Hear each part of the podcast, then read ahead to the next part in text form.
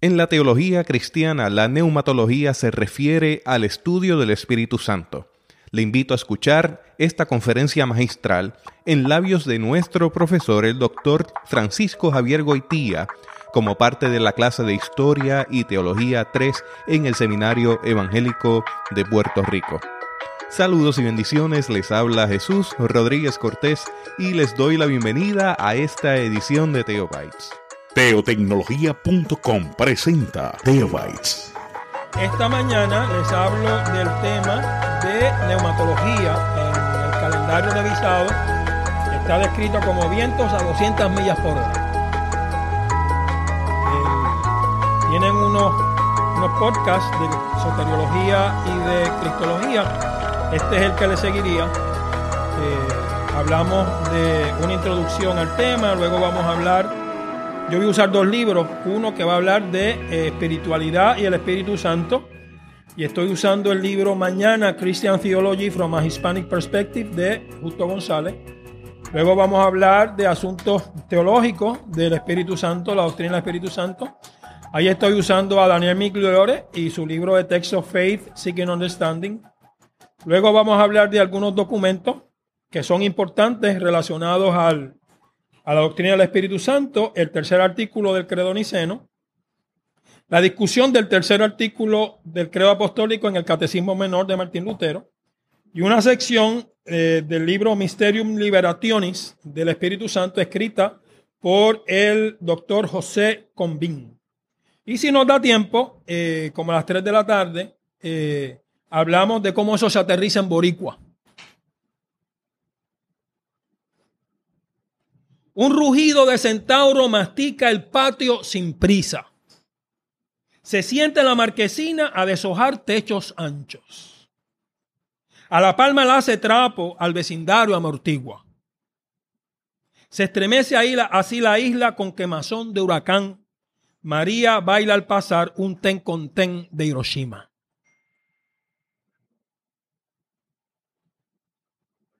La tradición bíblica identifica la presencia del Espíritu Santo de Dios con el viento. Leemos en Génesis 1, versos 1 y 2. En el principio creó Dios los cielos y la tierra. La tierra estaba desordenada y vacía. Las tinieblas estaban sobre la faz del abismo y el Espíritu de Dios se movía sobre la faz de las aguas. Elías es sorprendido por un viento apacible en su escapada a prisa de la muerte. Primera de Reyes dice, Jehová dijo, sal fuera y ponte en el monte delante de Jehová. En ese momento pasaba Jehová y un viento grande y poderoso rompía los montes y quebraba las peñas delante de Jehová. Pero Jehová no estaba en el viento. Tras el viento hubo un terremoto, pero Jehová no estaba en el terremoto. Tras el terremoto hubo un fuego, pero Jehová no estaba en el fuego. Y tras el fuego se escuchó un silbo apacible, un viento apacible y delicado. Cuando Elías lo oyó, se cubrió el rostro con el manto, salió y se puso a la puerta de la cueva. Entonces llegó una voz que le decía, ¿qué haces aquí, Elías? En el Antiguo Testamento, Rúa identifica la presencia de Dios. En el Nuevo Testamento, la contraparte de Rúa es Neuma. La iglesia nace por el viento de Dios. Hechos 2 del 1 al 2. Cuando llegó el día de Pentecostés, estaban todos unánimes juntos. De repente vino del cielo un estruendo como de un viento recio que soplaba, el cual llenó toda la casa donde estaban.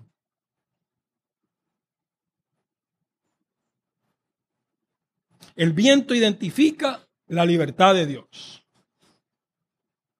Se presenta su presencia y acción concreta que a la vez esa presencia y esa acción son imposibles de atrapar y de controlar. Es el más de Dios en el aquí y el ahora. Es el poder de Dios para traer el reino. Es difícil asumir esta imagen de la presencia de Dios y su espíritu a través del viento cuando un huracán ruge a 200 millas por hora y destruye en lugar de construir. Tumba en lugar de levantar. Provoca muerte en lugar de promover la vida. Mas ese viento de 200 millas por hora provocó la renovación de la naturaleza, de modo que los procesos de vida se fermenten y continúen. En el yunque, el 80% o el 90% de los árboles viejos se cayeron y el 80 o el 90% de los árboles nuevos no se cayeron. El viento y las aguas del huracán llevó sedimentos fértiles a lugares donde de otra manera no crecería la agricultura.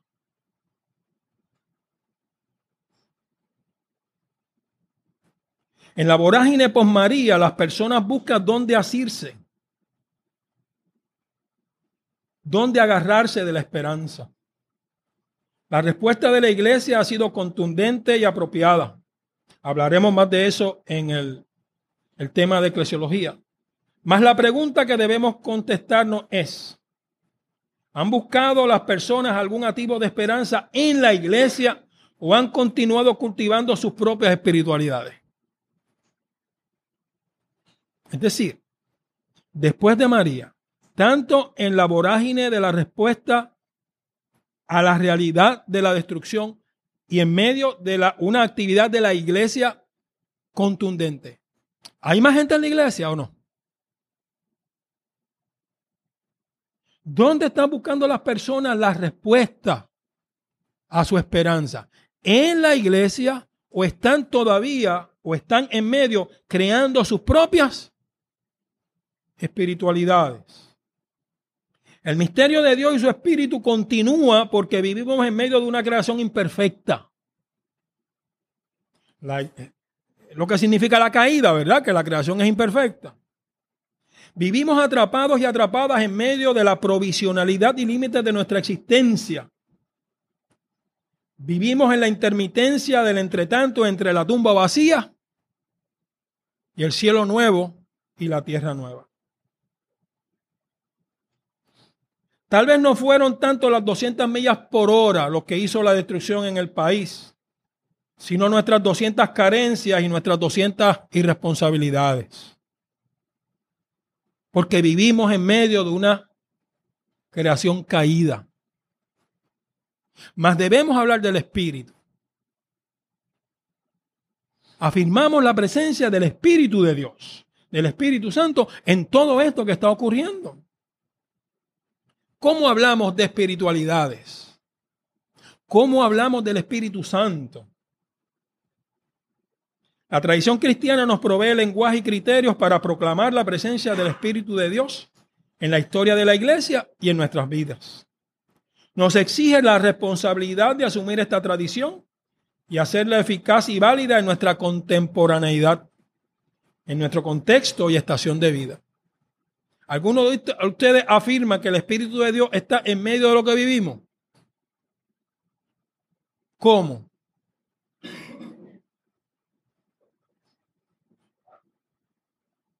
¿Cómo usted sabe que es el Espíritu de Dios y no es nuestro propio Espíritu? ¿O que es el Espíritu de Dios y no el Espíritu de un ser que me persigue? vamos a hablar, tener dos temas grandes esta mañana. Uno acerca del Espíritu Santo y después acerca propiamente de afirmaciones acerca de la neumatología. Eh, Justo González tiene un libro que se llama Mañana Christian Theology from a Hispanic Perspective. Es un clásico de teología hispana, es como del 1990, si mal no recuerdo. Y su capítulo 9, o 11, no recuerdo, el último, se llama Life in the Spirit.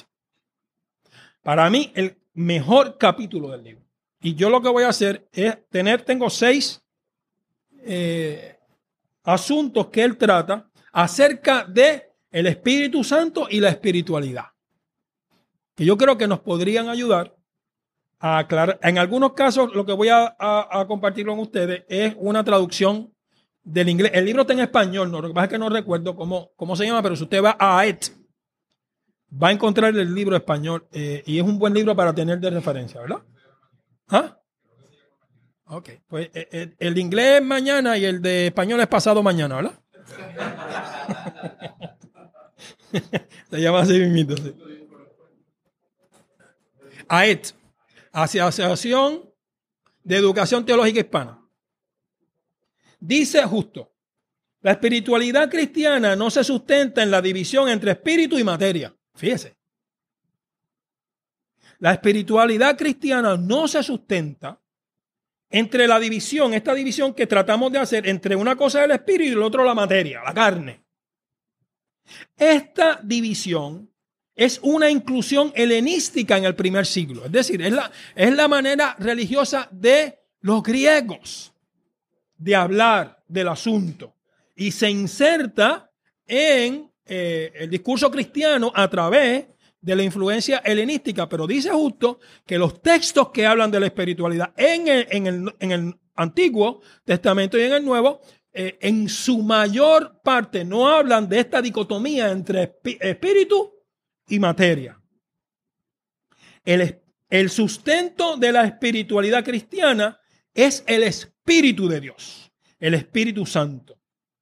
En el lenguaje bíblico, espiritual no denota a alguien interesado en asuntos espirituales, en oposición a estar interesado o interesada en asuntos materiales.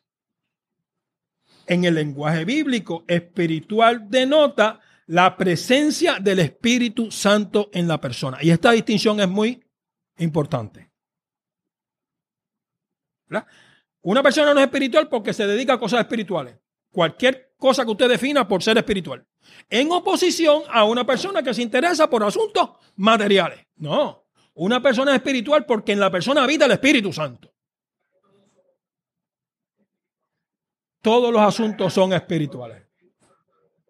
Todos somos espirituales y todos los asuntos son espirituales.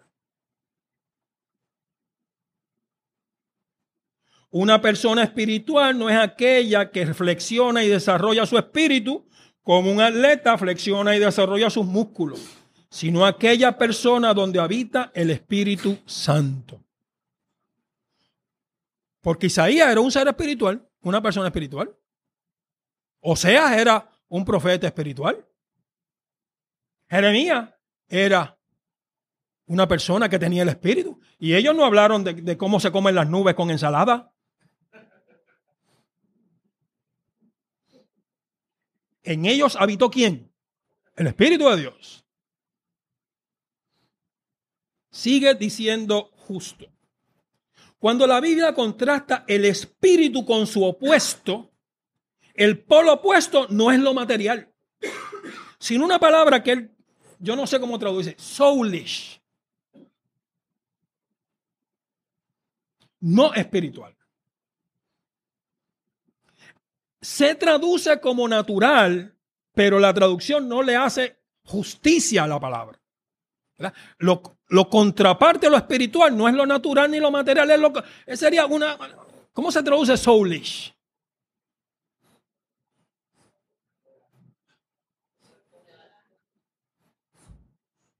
Tienen eso de, tarea. El contraste entre la presencia y la ausencia del Espíritu de Dios Aun cuando todos tenemos un espíritu humano. Todos tenemos un espíritu humano. Pero el contraste es entre la presencia del Espíritu de Dios y la ausencia de ese Espíritu. Que nada tiene que ver en virtud de que todos nosotros tenemos un espíritu humano por, por haber sido creados. El espíritu humano es parte de lo dado como parte de la creación, ¿verdad? Como seres humanos nosotros somos la, dicotomía carne y espíritu, la tricotomía alma, carne y espíritu, la, la definición, definiciones más contemporáneas de, de, personalidad, de psiqui y todo ese tipo de cosas que incluye una dimensión espiritual de alguna manera. Pero eso es parte de lo creado. Y esa dimensión espiritual se cayó con la caída. Pero es parte de nosotros. Cuando el texto bíblico habla de lo espiritual en nosotros, no se está refiriendo simplemente a eso. Se está refiriendo a la llegada del Espíritu de Dios a nuestras vidas. Entonces el contraste es entre lo dado, el ser humano dado, la fuerza que nos hace decir que no somos y que incluye esta dimensión que podríamos llamar espiritual, que es parte del make-up, de la personalidad del ser humano caído y el poder del Espíritu que interviene para hacer que las cosas puedan ser más de lo que son. Porque yo no sé que usted se ha dado cuenta que cuando usted hace cosas buenas, la mayor parte de las veces, es a pesar suyo. Es una fuerza que está dentro de usted que nos hace ser más. Porque hay veces hay personas que usted lo que haría con ellas sería pero termina amándolas y termina ayudándolas y termina eh, eh, eh, conversando. Y eso no sale desde el espíritu que viene de los dados del ser humano por definición, aún en la provisionalidad de una creación caída, sino de la presencia del espíritu de Dios en usted que lo hace ser más. ¿Me expliqué bien? sigue diciendo justo. El Espíritu Santo es el garantizador del reino de Dios.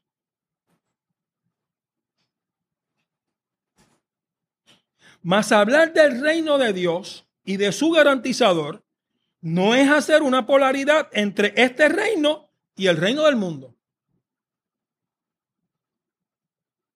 No es crear dos, unos polos, una dualidad de que el reino de Dios con su espíritu es una cosa y que el reino del mundo es otra cosa. El reino de Dios y el reino de este mundo no son opuestos. El contraste es temporal en lugar de espacial, es estructural en lugar de ontológico. Y me explico. Sigo ajusto. El contraste espacial, y cuando digo espacial me refiero a espacio, ¿verdad? Lugar. No es entre el reino de la tierra y sus vicisitudes y un reino en el cielo que es, qué sé yo, después de Júpiter, donde allá todo es bonito y se respira, se respiran fresas y, se toca arpa. el contraste no es entre este mundo, no es espacial, no es un lugar, aquí nosotros en lo perecedero y allá otro lugar puro. El contraste es entre, no es entre aquí y allá, sino entre ahora y entonces. Pero el entonces puede ser aquí. ¿Viste eso? Es decir, el contraste no es en que vamos a cambiar de zip code. El contraste es que el zip code va a ser transformado.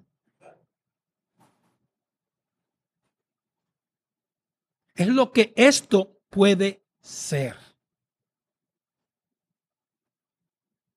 El contraste estructural no se refiere a diferentes realidades, sino a quien gobierna lo que vivimos. En uno, el reino de Dios gobierna el amor. se esparce la, la, gracia. En otro, gobierna la avaricia, la ganancia y quienes no defienden a los oprimidos.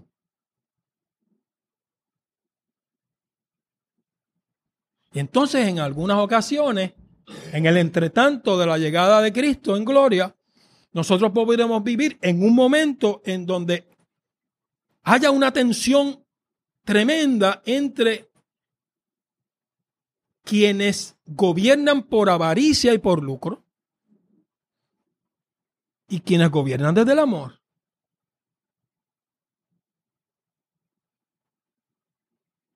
Y aún en la provisionalidad de ese momento, el reino llega. Que va a ser más mejor. En el entonces, pues por supuesto, va a llegar un momento, y es la esperanza cristiana, en donde Dios, desde su Trinidad, utilizando el poder creador del Padre, el poder redentor del Hijo y el poder de los carismas de su Espíritu, establezca en el entonces, no en otro lugar, en el entonces. Por eso el libro se llama Mañana. La plenitud de su reino. Pero ahora lo vemos como por espejo. ¿No ha vivido usted experiencias de reino en medio de la precariedad y, de la, y del hambre que hemos vivido en estos meses? No ha irrumpido el reino, el entonces, en el ahora que vivimos, en Utuado, en Cagua, en Maricao, en Humacao, en la 15, en Barrio Obrero, Mientras hay quienes gobiernan por avaricia, y aquí no, por favor, no me estoy refiriendo a la administración de turno, me estoy refiriendo a los poderes que gobiernan. Y hay gente en las comunidades que gobiernan por avaricia, y hay gente que gobiernan que, que viven buscando su lucro personal, y eso es un poder.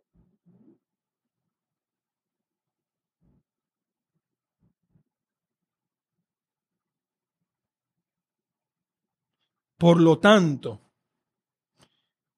si el contraste no es espacial entre aquí y ahora, sino en términos de ahora y entonces, si el contraste no es ontológico, sino estructural en términos de que gobierna, de que el reino que gobierna, al reino que se refiere el texto bíblico, la teología cristiana, desde el poder del Espíritu, es el amor y la gracia. Entonces, la espiritualidad cristiana tiene un fuerte carácter escatológico.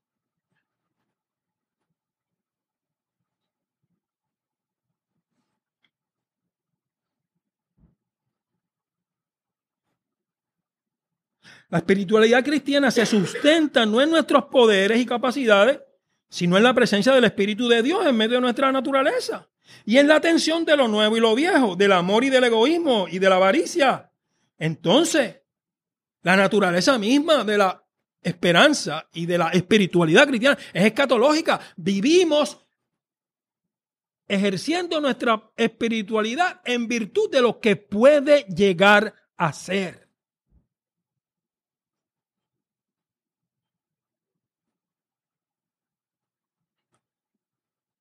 Entonces mañana, el título del libro, no significa tanto la respuesta indolente y perezosa de los hispanos a su realidad, sino mucho más que simplemente mañana, en el asunto cronológico. Es el mañana es el cuestionamiento radical del presente. Es el juicio contundente del hoy.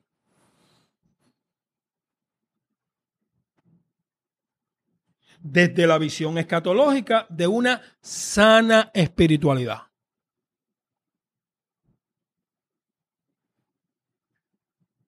Y fíjese lo que dice para terminar este capítulo eh, justo. Cuando una parte de la comunidad cristiana desanima la acción en la esfera social y política. Y, subrayo, y. Cuando otra parte de la comunidad cristiana confunde el activismo con el reino, o el acomodo social y el éxito económico con recompensa de salvación, lo hacen desde una falsa espiritualidad.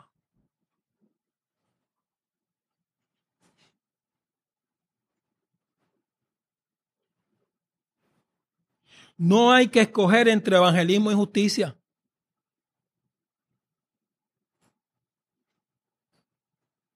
una sana espiritualidad atiende ambas cosas. Porque la presencia del Espíritu Santo en nuestras vidas, su otorgación de carismas, nos va a hacer atender la realidad, tanto para presentar el reino para justicia de quienes no tienen, como para presentar el reino para que aquellos que no conocen a Cristo lo conozcan. No hay.